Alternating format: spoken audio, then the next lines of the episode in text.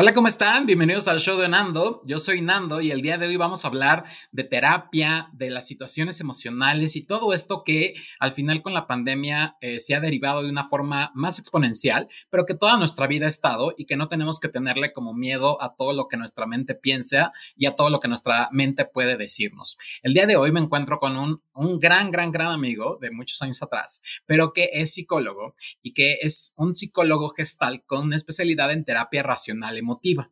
Su nombre es Octavio Nicandro Castro y se los quiero presentar para que todos lo conozcan. Hola, ¿cómo estamos? Hola, hola a todos. ¿Cómo estás, querido Nando? Eh, pues yo feliz. auditorio, muchísimos saludos. Eh, qué gusto estar aquí. Sí, después de tanto tiempo, porque cabe resaltar que nos conocemos hace mucho tiempo, creo que tú estudiabas, ¿no? Sí, somos amigos, Nando y yo, desde hace ¿qué será? 2000, ahorita estamos hablando en corte. Déjalo así. 2015. 2015. Desde el 2005. Somos amigos, somos cuates y este y pues ahora estoy muy contento. Me parece muy bien. Pues mira, vamos a entrar un poco en materia para que me platiques y la gente te conozca. Platícame más de ti sobre toda esta especialidad, eh, qué, es, qué es lo del rollo gestalt, como eh, para que la gente entienda un poco más, ¿te parece? Por supuesto. Em, en, el, en, el, en el mundo de la psicología hay distintos tipos de terapia, distintas áreas que en las que está dividida la psicología. Todas van sobre pues el, el, perfeccionamiento de la psique, el perfeccionamiento de, del bienestar humano, pero hay distintas ramas que se pueden, este, que se pueden estudiar. La gestalt es, es un área que se estudia, se enfoca en, ver la figura, el fondo, que se, se enfoca más a lo humano, a lo emotivo, a los pensamientos, a las pulsiones. Eso es lo que estudia más el área de Gestalt. Ah, ok. Oye, ¿por qué nos costará tanto trabajo a nosotros como seres humanos de repente reconocer como esta parte de que nuestra salud física es una cosa, pero también la salud es mental, la salud social es algo totalmente diferente y que de repente lo achacamos a que eh, si hablamos algo de mente o hablamos de ir a terapia o hablamos de ir con un psiquiatra o un psicólogo, lo, volvemos de, ah, es que está loco o es que tiene problemas o es que... ¿y por, qué Exacto. Yo creo que en esta cultura, sobre todo, hay, hay, hay cuatro países que en donde la psicología es canasta básica. O sea, que no es de acceso a privilegios o que no es, es España, es Francia, es Estados Unidos y Argentina. Eh, son estos países donde la terapia, cualquier persona, desde una persona que digamos, eh, es operativo eh, este, del servicio hasta los altos ejecutivos, todos tienen un terapeuta asignado porque digamos que es un derecho que se tiene y aquí en México eso no está regulado, ¿no? Por distintas razones. Piensan que ir al psicólogo, como te había dicho, es debilidad, piensan que es de locos, piensan que es muy caro, piensan que y, la, y, y, no solo en el aspecto, Nando, y no solo en el aspecto, eh, en el aspecto psicológico emocional, sino todo el, hay estudios que nos, que nos arrojan, que dicen que el mexicano siempre llega a cualquier cosa ya que está muy mal. Llega a hacerse estudio de cáncer ya que están en etapas avanzadas, en diabetes ya que están casi con la pierna para cortar. Este, no tenemos la cultura de la prevención. Nosotros tenemos la cultura de llegar siempre a la crisis, ¿no?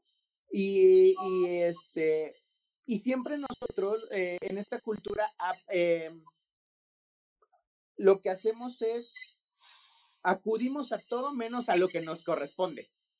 Acudimos a las cartas, acudimos al coaching, acudimos a la religiosidad, acudimos al alcohol antes de tomarnos eh, nuestra salud mental seriamente. Ahora te voy a hacer una pregunta, Nando. Si tú estás enfermo del estómago y te digo échale ganas, ¿se te va a acabar la diarrea?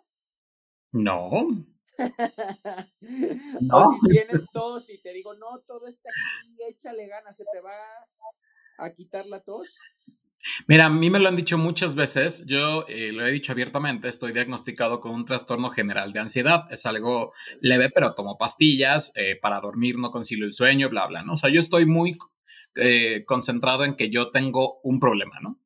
cuando lo expones a la gente, de repente la gente te tacha de todo, ¿no? Hasta familiares, ¿eh? mis familiares cercanos es de, no, te estás empastillando, te vamos a volver adicto, bueno, si no es marihuana, güey, o sea, o sea, take it easy, ¿no? Eh, tiene mucho miedo a las pastillas. Sí, y el problema es que al final yo les, yo les digo, mi mente o mi cerebro no responde de la mejor manera y por lo tanto yo necesito algo que me estimule o que me ayude a poder seguir adelante. Claro que me falta como toda esta parte de terapia que también es indispensable y que yo creo y considero que todos deberíamos estar en terapia después de este año que ha sido loquísimo pero eh, sí le tenemos miedo. Ahora, yo te puedo decir, eh, mucha gente de repente receta el tecito del no sé qué y que el no sé cuánto, o sea, pueden servir en su momento, pero no están ayudando a lo que realmente es el problema de arriba, ¿no? Que es todo un, mundo que todavía sigue eh, la ciencia descubriendo que hay. Pero, ¿qué es la salud mental? La salud mental no es que no tengas problemas en tu vida. La salud mental no es que tengas una vida rosa o que tengas una vida perfecta. La salud mental es cuando te haces amigo de tus propios fantasmas y de tus propios monstruos, cuando los domas.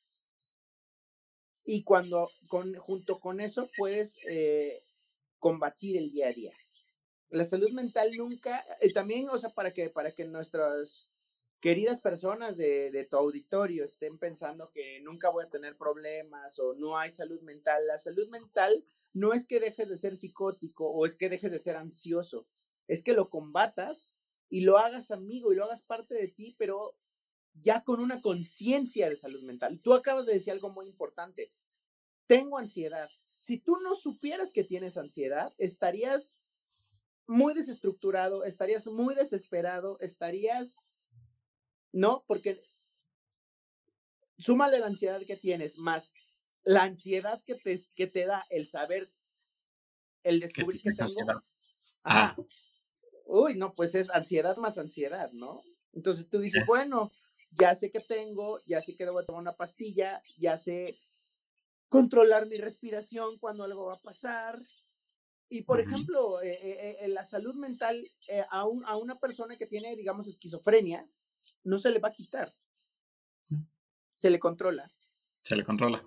Y cuando esta persona sabe que esto está controlado, sabe que esas voces no son reales, sabe que esos fantasmas no son reales, sabe que algo va a pasar y cuando ya está out, y ya cuando hace suya su enfermedad, se empodera de ella, eso es salud mental. No es que no tengas problemas,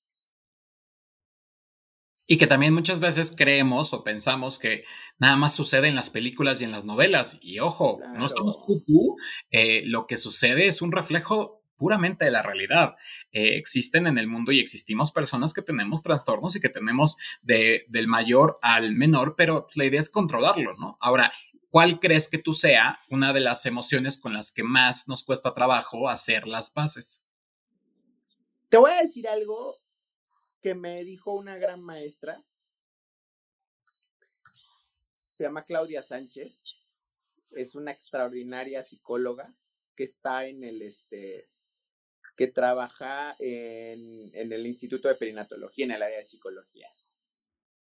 Nos dijo que hay emociones que los seres humanos no podemos sentir porque somos malos.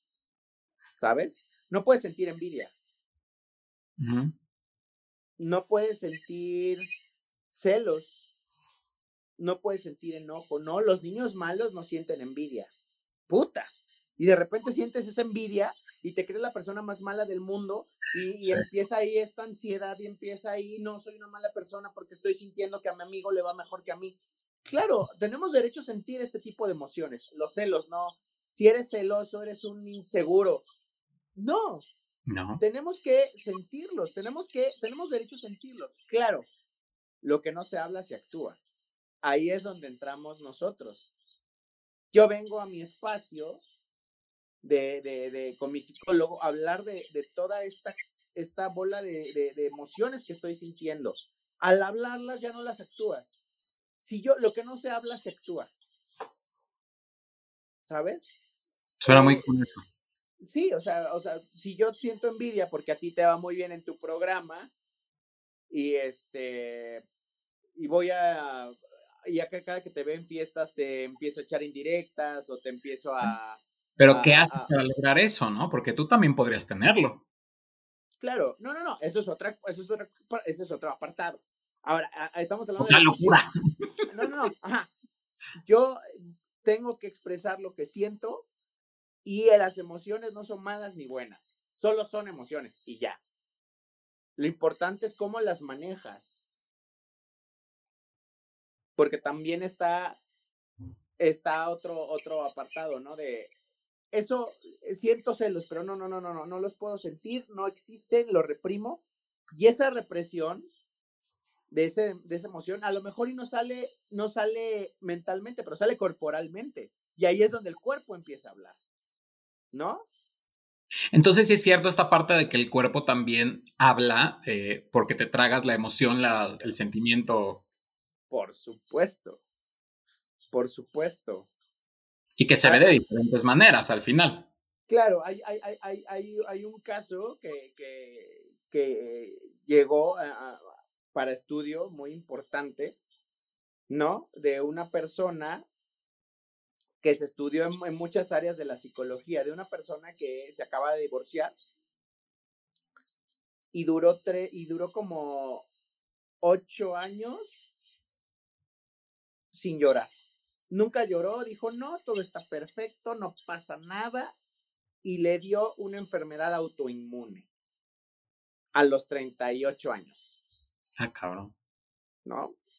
Y de verdad, o sea, eh, eh, eh, en los estudios de, su, sus reportes clínicos, reporta, este, reportan incluso los, los psicólogos que nunca nunca lloró en terapia, que siempre fue con la mejor actitud, que siempre todo era muy feliz, que todo era muy bonito, pero le dio artritis reumatoide. Ojo, no quiere decir que tiene todo que ver lo emocional.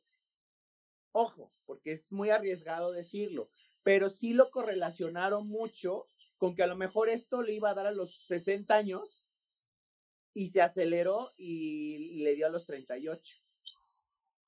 ¿No? Ok, eh, Muchas, muchas, muchas cosas el, cuerpo, a ver. La somatiza. Tiene, que salir.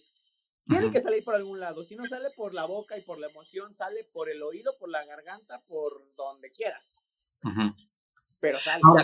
¿Cuáles son como los principales temas que se ven en terapia? O primero, yo, yo, yo empezaría como qué es una terapia, ¿no? O sea, porque hemos visto el típico programa donde te sienta en un diván y te pones a platicar como la Nana Fine, que le platicaba a su terapeuta mil y un cosas. Y que eh, se quedaba dormido del terapeuta. Ajá, sí, sí, de todo lo que le tenía que contar. Pero el punto es, ¿cómo es, ¿qué es una terapia y cuáles son los principales temas que se debe de ver en una terapia o si es muy específico por cada paciente?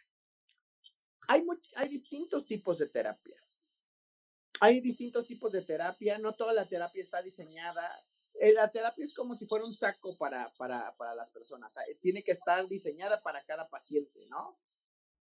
Eh, por ejemplo, la terapia cognitivo-conductual, que es algo más eh, específicamente, que tiene más método científico, esa, por ejemplo, está, está diseñada para las personas con adicciones, con fobias, para mm. niños, ¿no?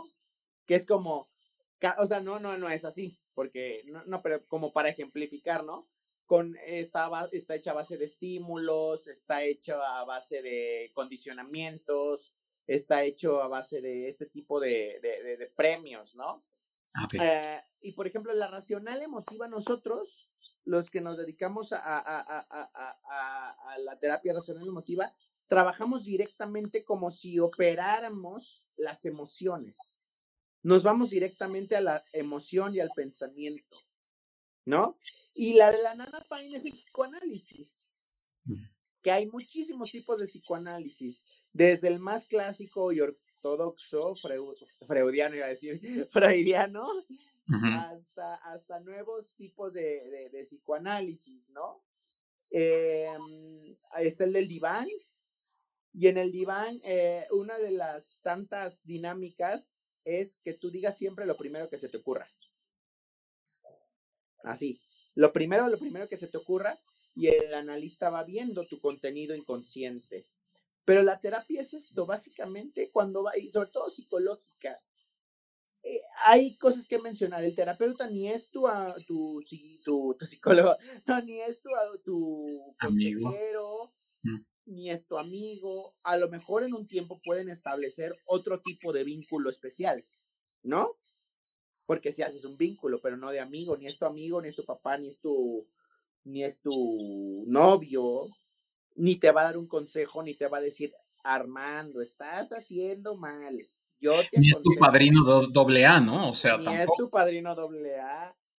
Eh, tú llegas con una bola de estambre toda enmarañada y el terapeuta es el que te va a ir guiando para que desenmarañes esta bola de emociones.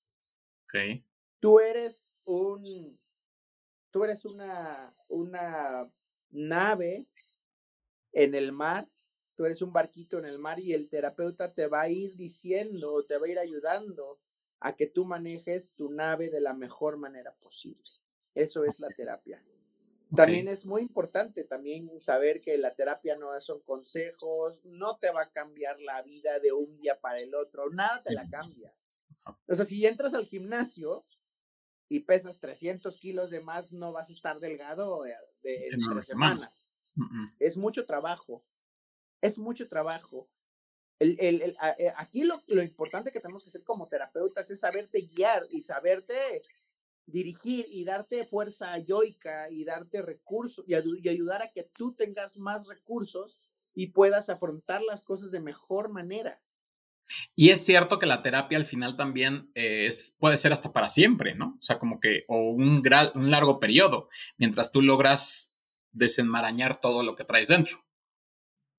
Sí, lo importante es que no se quede mucho tiempo. O sea, lo importante porque también causas una dependencia. Yo tengo conocidos que llevan 28 años con su mismo terapeuta y es y causan mucha dependencia, o sea, no puede, y eso se me hace también una falta de ética, ¿no? O sea, es una falta de ética. En este caso, tú como paciente y dices, creo que ya estoy no curado, creo que ya estoy pudiendo con tal emoción, creo que ya estoy pudiendo salir de, de esta, afrontarla solo, creo, eso es lo que, eso es lo que debes hacer. Ok. Y ya de ahí puedes pasar a otra etapa o simplemente dejarlo por un rato y luego, si estás no muy estable. También decir que el psicólogo no receta pastillas, ¿no? Es el psiquiatra. No. no, Estaba haciéndose en España un experimento con, un, con psicólogos que se, que se pudieran eh, recetar pastillas. Pero aquí en México nadie. Yo no puedo, yo no jamás recetaría. Ni un paracetamol. No, no, no. Ni un paracetamol.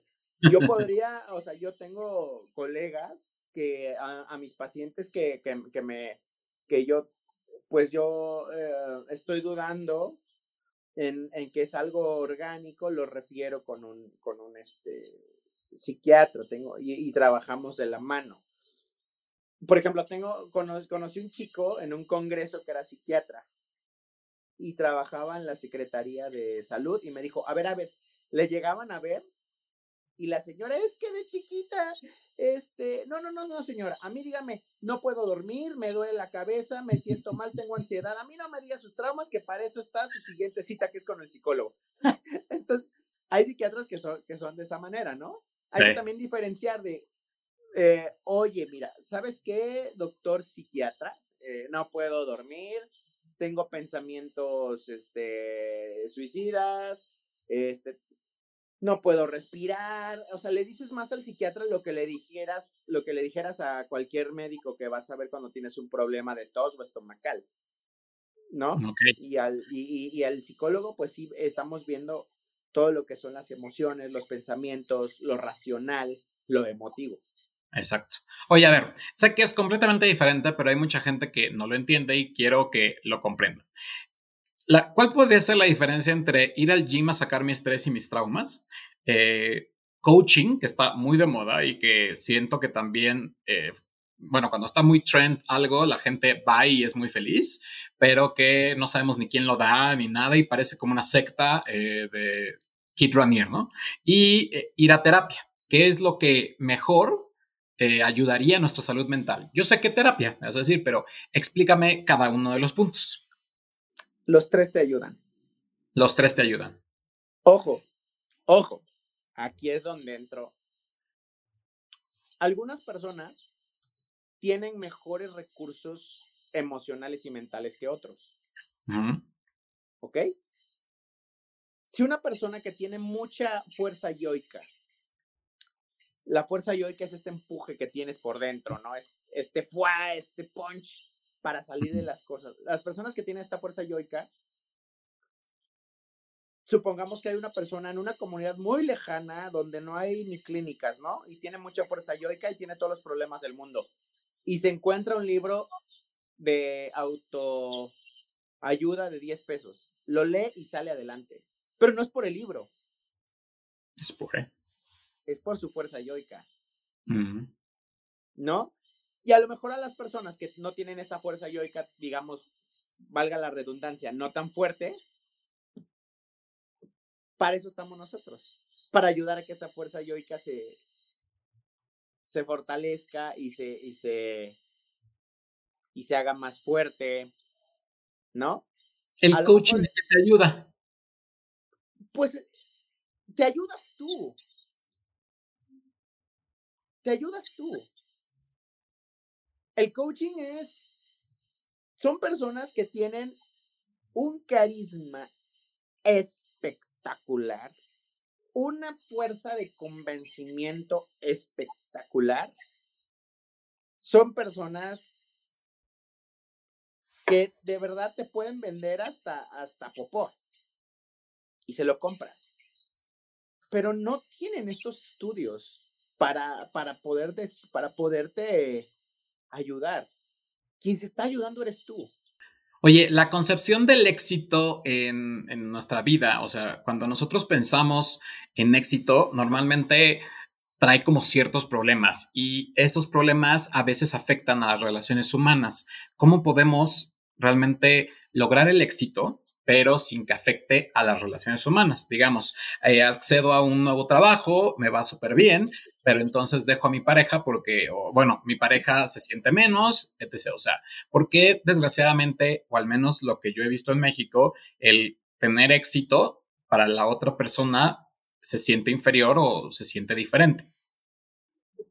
Estaba leyendo en unos textos que estaba viendo de mi maestría. ¿En qué es tu maestría? En psicología clínica. Ah, súper. Y en terapia breve. Mm en Inuxi, España. Ah. ah. Eh, la, la, la, cultura nos hace muchísimo daño, Nando. Mm. Porque nos va dictando lo que tenemos que tener. Te da un checklist. Ta, ta, ta, ta, ta, ta, ta, ta, ta. Te da un checklist y te dice, sin esto no perteneces. Sin esto no vales. Sin esto no eres feliz. sí. O sea, hay, un, hay, hay, un, hay, una, hay una chica que, que me estaba diciendo, es que yo de niña quería ser cajera. Ajá. Y mi mamá me dijo que cómo me atrevía a ser cajera. Porque aparte la niña era de una posición, de un estatus, de un extracto económico enorme. Y la, es que yo me regalaba mi cajita y yo era la mujer más feliz. Y yo decía que iba a ser cajera y yo jugaba a ser cajera y me encantaba. Como una sociedad me va, me va a decir que, que está malo ese Es un checklist. Y si no lo tienes, ahí está. Una cosa es el deber ser, ¿no? Una cosa es el, el yo ideal y otra cosa es el ideal del yo. Okay. El yo ideal era el de esta niña. Sí. Quiero ser cajera y eso me hace feliz. Quiero vivir en una, una vida tranquila. No. Y el ideal del yo es lo que te dicen, que es lo que debe de, ¿no? Debes de ser con tres maestrías, eh, guapísima, pero joven, pero a la vez buena onda, pero a la vez vegana, pero a la vez este, este pro gay, pero a la vez pro animal, pero tienes que adoptar un perro de la calle, pero este entonces, eh, entonces eso es lo que nos hace Tú tienes que preguntarte dentro de ti qué es lo que te hace ser feliz. A ti. ¿Y si no lo sabes? Sí lo sabes. Te va a costar trabajo, pero el, éxito, el éxito es la cosa más efímera del mundo. Ah, sí, total. El éxito es la cosa más efímera del mundo. Tú como cantante nuevo vendes un millón de copias y eres exitoso. Madonna vende un millón de copias y es un fracaso. Sí. ¿No? Entonces, e, es, es, muy efímero. Y también tenemos, estamos, tenemos, tenemos, tenemos muchas, muchas ideas que nos pone la, la cultura de lo que es éxito. Y si no lo tengo, no soy exitoso. Sí, totalmente. A mí me pasó, me pasó, un poco el caso de tu, eh, bueno, de la chica que quería ser cajera. Yo desde niño siempre quise ser maestro. Yo quería tener mi grupo del salón de primaria y yo me recuerdo que ponía a mis primitos y les compraba, bueno, hacía los exámenes y demás, ¿no? Recuerdo que mi primer trabajo saliendo de la universidad siendo comunicólogo fue ser maestro, ¿no? Y mi papá, recuerdo que me dijo, tanto que invertí para que acabe siendo maestro. Yo dije, pero es que yo, bueno, dentro de mi perfil, ya sabes que te hacen el estudio de prepa, eh, no me acuerdo cómo se llama. De orientación vocacional. Exacto.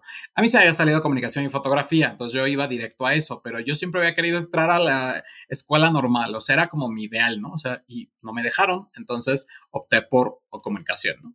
Llega la oportunidad y digo, bueno, ¿por qué no? Al final, y, y después le demostré a mi papá con, mucho, con muchos años de que podía ser grande en lo que hacía, o sea, que tuviera éxito y reconocimiento. Y cuando yo, por ejemplo, ya dije, ya no tengo a dónde más llegar dentro de la educación, o sea, al menos dando clase, dije, ya, o sea, ya logré, tuve el éxito, es momento de pasar a otra nueva etapa, ¿no? Y me pasó... ajá, sí, ya, ya, ya no tengo dónde más tocar, ¿no? Ya, ya creo que, o al menos lo que yo sentía era eso. Y me pasó hace poco en el último trabajo que acaba de, de decirme adiós. Eh, y me decía, toda la gente tiene como un poder y un ego espantoso. Y me decía mi asistente, oiga jefe, pero ¿por qué usted no tiene como el ego tan subido como ellos? Le dije, pues es muy sencillo, Dani. La verdad es que yo siempre he tenido éxito y yo siempre tuve ya como poder y lo tuve muy fuerte. O sea, tú lo sabes, cuando hicimos las series, pues yo ya tenía el poder en mis manos y el éxito en mis manos. O sea, le dije, imagínate de estos monigotes, ¿quién estuvo en Mix Up con sus series? Ninguno. Y fuiste pionero, perdóname. Ajá. Sí, que no me lo reconozcan ahora. que no me lo reconozcan ahora, no me importa. Pero al final. No fuiste, eres pionero. O sea, por lo menos aquí en México eres pionero porque nadie hablaba de eso. Nadie hablaba de eso. Y que al final, le digo, es que yo no necesito tener un ego enorme y que la gente vaya atrás de mí siguiéndome y viéndome como para poder ser líder, porque yo creo que los líderes de ahora no necesitan tener ese ego monumental, bueno, lo vemos ahora con nuestro presidente, ¿no? O sea, es una cosa de demagogia terrible, pero creo que también... El líder es líder. El líder es líder. El líder, el líder va a, el líder, el liderazgo se puede adquirir, sí, pero cuando es nato, o sea, conquistas mentes y masas. Ya verás tú o ya verá tu personalidad si es para cosas buenas o para cosas no tan chidas, pero el líder es líder. Sí, porque a veces lo utilizan para cosas no muy chidas, como lo de Kit Ranier, ¿no? Que bueno, al final se volvió algo espantoso. El de Tulum, el de Tulum también, ¿no? Este chavo que se fue a Tulum, que, que cobraba 60 mil pesos por una experiencia única, mágica y musical, ¿no? Y que terminó abusando a las personas. Pero que son los buenos vendedores de marketing. Hay veces que los mismos que hacen marketing no saben realmente venderte un producto.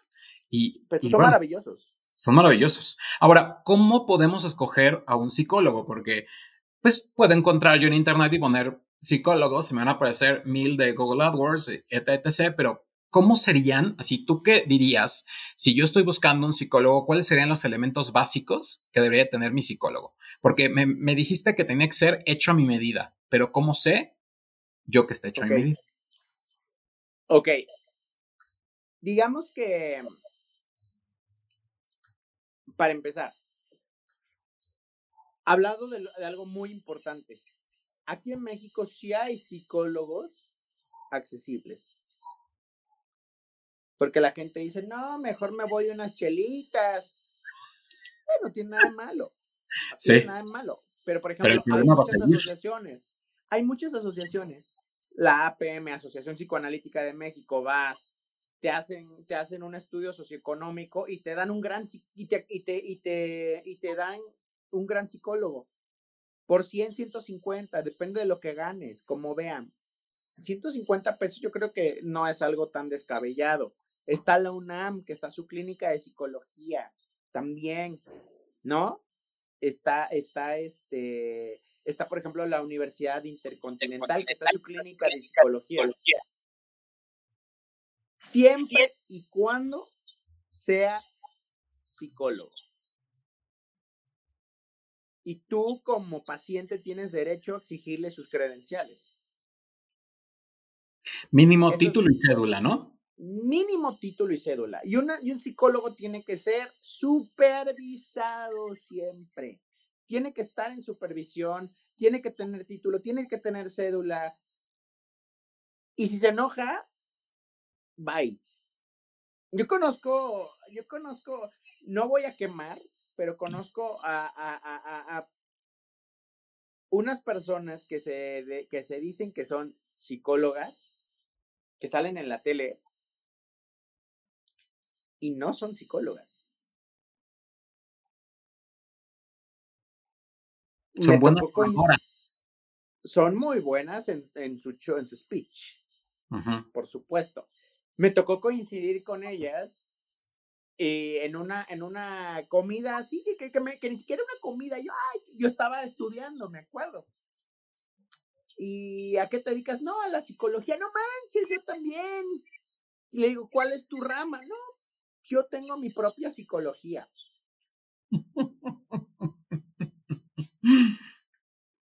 Ahí se nota que no estudió nada. Y tengo mi instituto con mis mm. propias teorías. O sea, el conductismo, el, todo valió. o sea, ella, ella se hizo.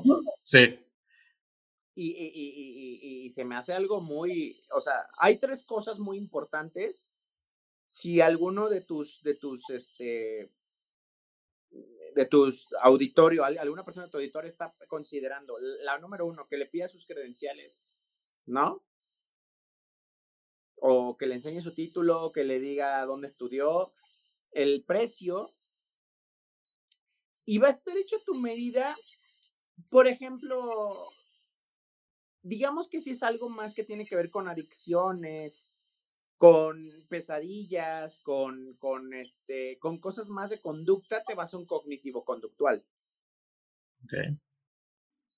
Es mi recomendación. Va, saldrías más rápido. Si es algo sumamente emocional, te vas con una persona que sea gestal o racional emotivo.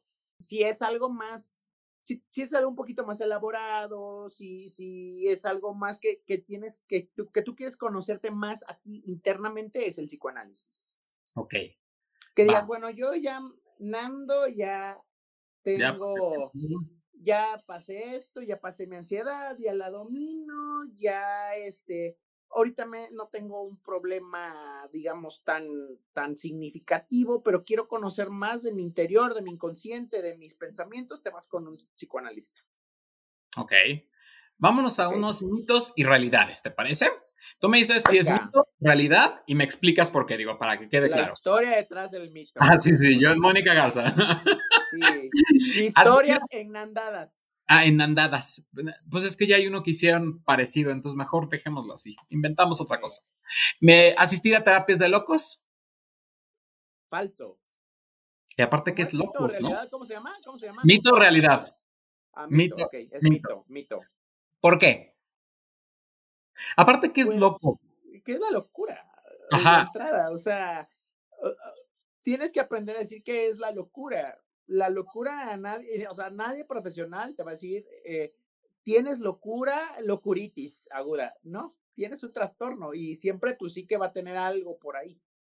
Entonces, no es de locos asistir a terapia. es de valientes. Es de valientes, sí. Aparte, gente que quiere mejorar su vida. Vamos a la segunda. ¿Todas las personas que llegan a terapia tienen problemas que no trataron en su infancia? ¿Mito o realidad? Puede ser realidad. Mira, un poquito realidad. Sí. O sea, cosas que no se resuelven se van transformando y las actúas, lo que te estaba diciendo, ¿no? Mm. Un mito, un, un, un, ejemplo rápido. Un abandono de chiquito, mamá, papá, lo que sea. No lo tratas y te vinculas con alguien que te abandona porque piensas que eso es normal o porque piensas que eso es el amor. Entonces dices, ay, me, me ligo a puro güey que me deja, me ligo a pura vieja que me abandona, ay.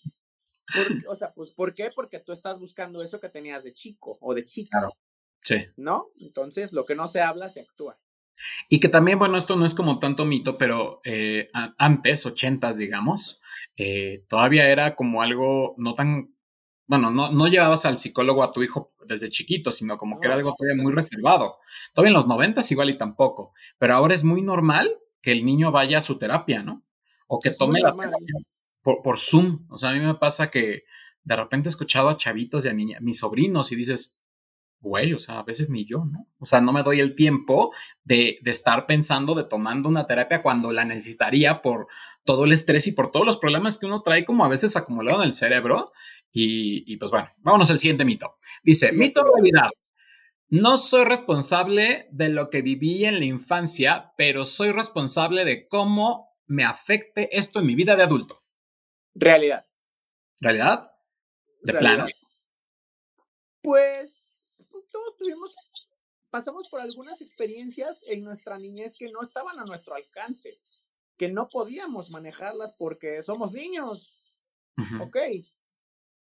Pero ahorita, pues, si eres responsable de. Si, si no te cuidaron de chico por X razones que no vamos a ahondar, pues ahorita ya, pues cuídate, ¿no? Ay, no me voy a vacunar, ay, no voy, ay, no voy a, no me voy a medir la diabetes, ay, no, esto, ahí no es responsable tu pasado, ¿eh? aquí es responsable tu presente, ¿no? presente. En total acuerdo. Ok, otro mito realidad. ¿Es, ¿Existe un conflicto con el estar solo? Por supuesto que no. ¿No? O sea, puedes estar solo Puede ser lioso solo o puede ser lioso acompañado. Puedes sentirse, puedes sentirte inmensamente solo estando con tu familia en tu oficina, con amigos, o puedes sentirte tremendamente cobijado estando solo contigo mismo. Eso es algo emocional. ¿Y la soledad también se trabaja en terapia? No. ¿No? No, precisamente no. o sea, la soledad es el síntoma de lo que está pasando la, la, soledad es muy mental. Porque también te están diciendo que ir al cine es malo, solo es malo. Lo mejor. Yo nunca he visto a alguien cuando voy al cine. Yo, yo, yo soy una persona que ama y adora el cine y va cada fin de semana. En la vida me pongo a ver quién viene solo y quién no. Mm.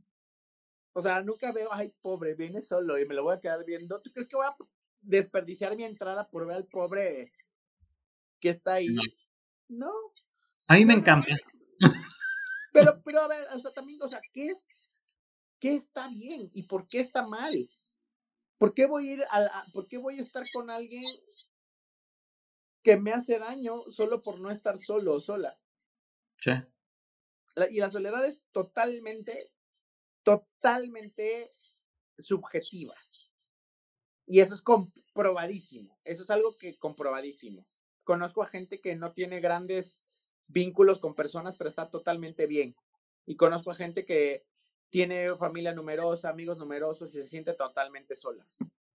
Exacto, y que pueden tener todas las cosas del mundo, dinero, joyas, carros, coches, que también muchas veces, eh, bueno, y eso puedo a veces decirlo por mí mismo, compras cosas como por tu misma eh, situación o porque sientes, o, bueno, o por pertenecer a un grupo o por ser parte de tal o por el, estigma que te han dado o cómo es posible que este traiga mejor cosa que yo y ahí vas como al afán de competir, que también pues, es un problema y también muchas veces por soledad pues, puedes llegar hasta comprar alguna cosilla, ¿no? Pero claro. todo este tipo de cosas se tendrían que tratar entonces bajo un terapeuta, bajo un psicólogo. Por supuesto. O sea, ve a Britney, punto. Totalmente sola. Sí, totalmente sola contra su padre, contra el mundo, contra los que le dicen gorda, contra los que le dicen vieja, contra los que le dicen acabada, contra los que le dicen loca. She's so lucky, she's a star. O sea. Fue un poco lo que también en el documental de Lady Gaga eh, planteó, ¿no? Que ella estaba como harta de tener que estar, eh, bueno, súper delgada, súper no sé qué, y que ella con estos dolores de cuerpo y que pues, no le importaba. Ajá, y que no le importaba si de repente tenía gordura o no, sino que más bien ella se empezó a amar como ella, bueno, más bien empezarse a amar, ¿no? Claro, y, estas, estas estrellas están haciendo algo muy importante, que es la visibilidad. Sí. Que dicen, bueno, Lady Gaga se siente gorda, yo también, Britney Spears se siente mal, yo también, mi diva se rapó, yo también. mi diva bueno, me pasó ahorita, eh, digo, yo, yo me, yo, yo, yo nunca lo dije, creo que ah, cuando, tuve COVID, eh, cuando tuve COVID, eh, se me cayó más el cabello de lo que ya no tenía, porque pues, tampoco es que tuviera mucho. yo dije, al año, vamos a cumplir un año y al año me rapo, ¿no? También se cruzó con esto de un cambio de, ciclo y dije, pues, es buen momento de empezar de cero, ¿no? O sea, creo que a veces hay que cerrar ciclos y los ciclos se quedan en el pasado y creo que a veces y que me rapo, ¿no? Y entonces no faltó el, comentario que me dijo que, pues, que estaba loco, que estaba un poco mal, que sí, eh, mi cabeza y yo, porque él también, bueno, tuve la locura de hacerlo en vivo, ¿no? O sea, yo aquí vendiendo hasta la rapada, ¿no? O sea, dije, ¿por qué no? O sea, aquí todo se vende. Y, pues nada, no, faltaron como los tipos de comentarios, pero al final dices, güey, tú enfócate en tu vida y deja a los demás que experimenten su momento. Ahora, podemos ser como unos mensajeros de buenos mensajes, de buenas actitudes, pero pues yo no puedo realmente transformar tu vida porque yo no soy el adecuado, ¿no? O sea, yo solamente comparto mi experiencia, pero si mi experiencia te sirve y mi experiencia te ayuda, adelante. Por eso es que traigo o entrevisto a personas que realmente son especialistas en el tema, porque pues yo te puedo dar una terapia así de amigos, pero pues no es lo mismo a que alguien te lleve y te conduzca por donde debe ser. Por supuesto. Aparte, aparte un amigo siempre te va a decir lo que quieres oír. O sea, no, y no es porque, no, no, no es malo, eh, ojo, no te estoy diciendo que el amigo es el avión, pero es el punto de vista de un amigo. Nosotros necesitamos muchos espejos para poder ver la realidad, porque el espejo te dice, a ver, Nando, mira, te salió un granito, a ver, Nando, este, ponte, ponte bien el cuello. Pero necesitamos otros espejos. Y ahora los espejos de las redes sociales, ¿no? Porque tú de repente dices, creo que necesito Botox. Ah, ¿por qué no me aparecieron 24 eh, campañas publicitarias vendiéndome Botox, eh, lifting? Este, o sea, dices, güey, estamos, o sea, sí, sí, como tú decías, eh, platicábamos, ¿qué habríamos hecho sin, en esta pandemia sin, sin Internet? Claro que nos acerca al mundo pero también nos abrió un mundo de posibilidades donde estamos todos conectados y, parece que nos tienen como títeres, ¿no? Por supuesto. Y, también el otro tipo de espejos es el punto de vista que te dé tu mamá ante el mismo problema, querido Nando. El punto de vista que te dé tu mamá, el punto de vista que te dé alguien que te quiera ubicar, el punto de vista de tu amigo, el punto de vista de tu pareja, y todos esos puntos de vista son muy válidos, pero no es lo que tú necesitas. Necesitas oír un punto de vista de una persona neutral. Necesitas oír ese reflejo que te dé el psicólogo. Porque esa es la realidad. Porque es, es, es, es, un, es, un, es un reflejo, ese espejo que te va a dar el psicólogo es un espejo muy sensato y muy honesto. Entonces, ya tú vas a poder tomar el, mejor, camino. Y hablando de los, sí, hablando de los espejos de, del internet, son muy efímeros. Son muy efímeros, muy, muy, muy efímeros. Y lo que le hace mucho falta ahorita al mundo es empatía. ¿Por qué Nando se quiso rapar en vivo? Van a decir unos que es loco, pero tendríamos que estar en la situación de Nando, en, en los zapatos de Nando, en las emociones de Nando. Y si para él le hizo bien raparse en vivo, está chido, pero hay que ser empáticos. ¿Qué es lo que nos está fallando ahorita? Nos hace falta mucha empatía, mucha, mucha, mucha empatía. Muchísimo. Eso sí está básico. Oye, Tavo, para ir como cerrando esta entrevista, eh, la cual agradezco mucho, ¿cuál podría ser? Es que sí, pero podríamos estar seis horas, ¿estás de acuerdo? Somos algo peligroso y nos falta, y, todavía si le tomamos un poquito, peor aún, pero bueno. Eh, hace rato también decías, eh, bueno, con unas chelas me curo, y mucha gente cree que con unas chelitas o con tomarse un mezcal se curan las penas, y no, desgraciadamente se quedan y nada más se van dejando. Como mensaje final, ¿qué podrías decirle a la gente que nos ve, a todos los que siguen el show de Nando, y decirles acerca de la terapia? Porque no estamos vendiendo tus servicios, simplemente estamos vendiendo... Eh, bueno, no estamos vendiendo, más bien, estamos informando. Ah, no. Es, estamos informando. Bye, sí, clean. Más bien estamos informando qué es la terapia y, y, lo que nos puede llegar a ayudar, ¿no? O sea, ¿cómo podríamos cerrar los puntos que tocamos hoy? Perfecto. Para cerrar esta, esta, no es a huevo, perdona la expresión, no es a huevo que tengas que ir a terapia no es de llave, pero tienes que aprender tú como persona a, a tener como cinco minutos de, de sensatez contigo mismo y decir, no estoy pudiendo. Punto.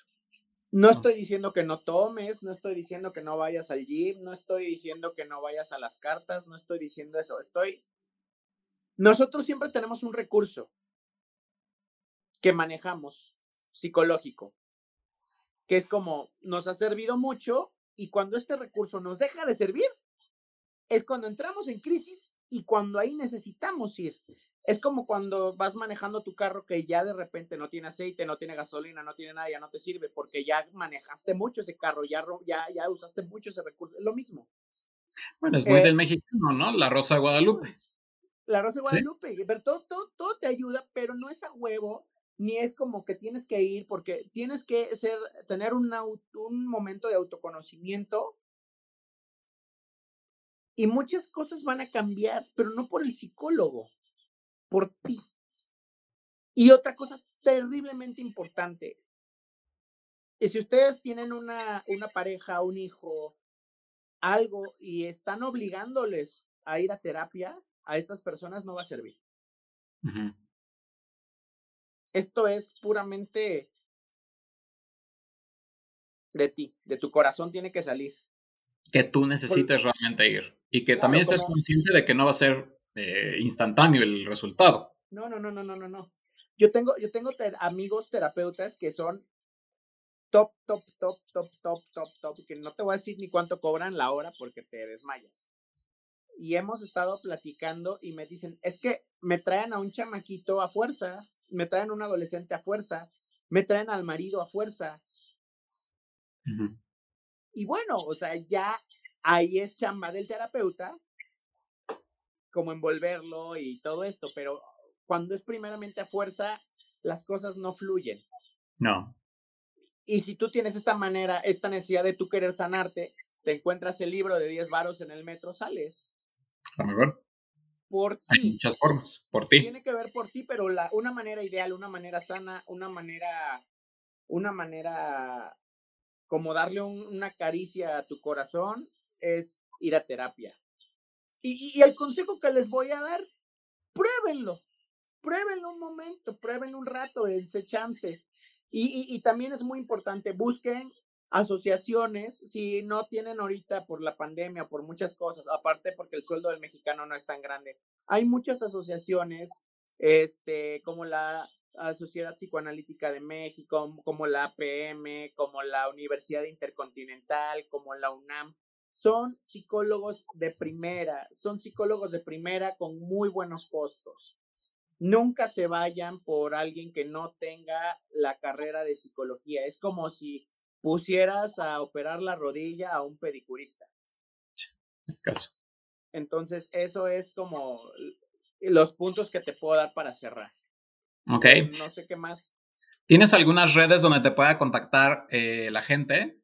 Sí, claro. Eh, está mi Facebook. Eh, se llama Octavio Castro Psicólogo. Ok. Que te contacten y te digan. ¿Y estás subiendo contenido constantemente o? Estoy subiendo contenido. No, estoy subiendo contenido. estamos, estoy planeando próximamente abrir una, hacer un webinar ahí, pero apenas estamos checando esto. Este, vamos a, a, subir un webinar y todo esto. Y este, mm, eh, no sé si puedo dar mi teléfono. Sí, sí, sí. Eh, mi teléfono es 55 18 74 6091. ¿Ok? Eh, casi siempre estoy más por WhatsApp, me pueden escribir y este y ahí me pueden consultar si necesitaran. Y si no es conmigo, de verdad, con otras personas, pero chequen y vean y van a ver que no pasa nada. Y van a pasar cosas muy bonitas. Exacto, que eso es lo mejor que puede pasar. El no ya lo tienes por adelantado, pero más bien una mejor experiencia, una mejor salud mental nos ayudaría a todos. Pues yo quiero agradecerte. Eh, lo peor ya pasó. Exacto. Pues yo quiero agradecerte mucho por el tiempo, porque hemos estado como luchando por esta entrevista, porque se nos ha ido atrasando, pero que al final está como súper padre el poder reencontrarte, el poder platicar y platicar desde otra perspectiva, porque pues nos conocimos en otra etapa, haciendo otras cosas y ahora es muy diferente el asunto, eh, ya, ya en gente madura, en gente normal civilizada. Y pues nada, para todos aquellos que nos siguen, estoy en todas las redes sociales como arroba el show de Nando y este mismo video lo verán en su formato podcast y en todas las plataformas digitales podrán descargarlo para que puedan tener el acceso de todo lo que el, nuestro psicólogo Octavio nos acaba de decir. Tavo, dime. Quiero comprometerte ante cadena nacional a tener otro encuentro. Estaría padrísimo. Me parece. Tú dime cuándo y lo hacemos. todo depende de los likes. Oye, hasta en un en vivo me terapea si quieres, no tengo problema. Magda Rodríguez, si no hay rating, no podemos.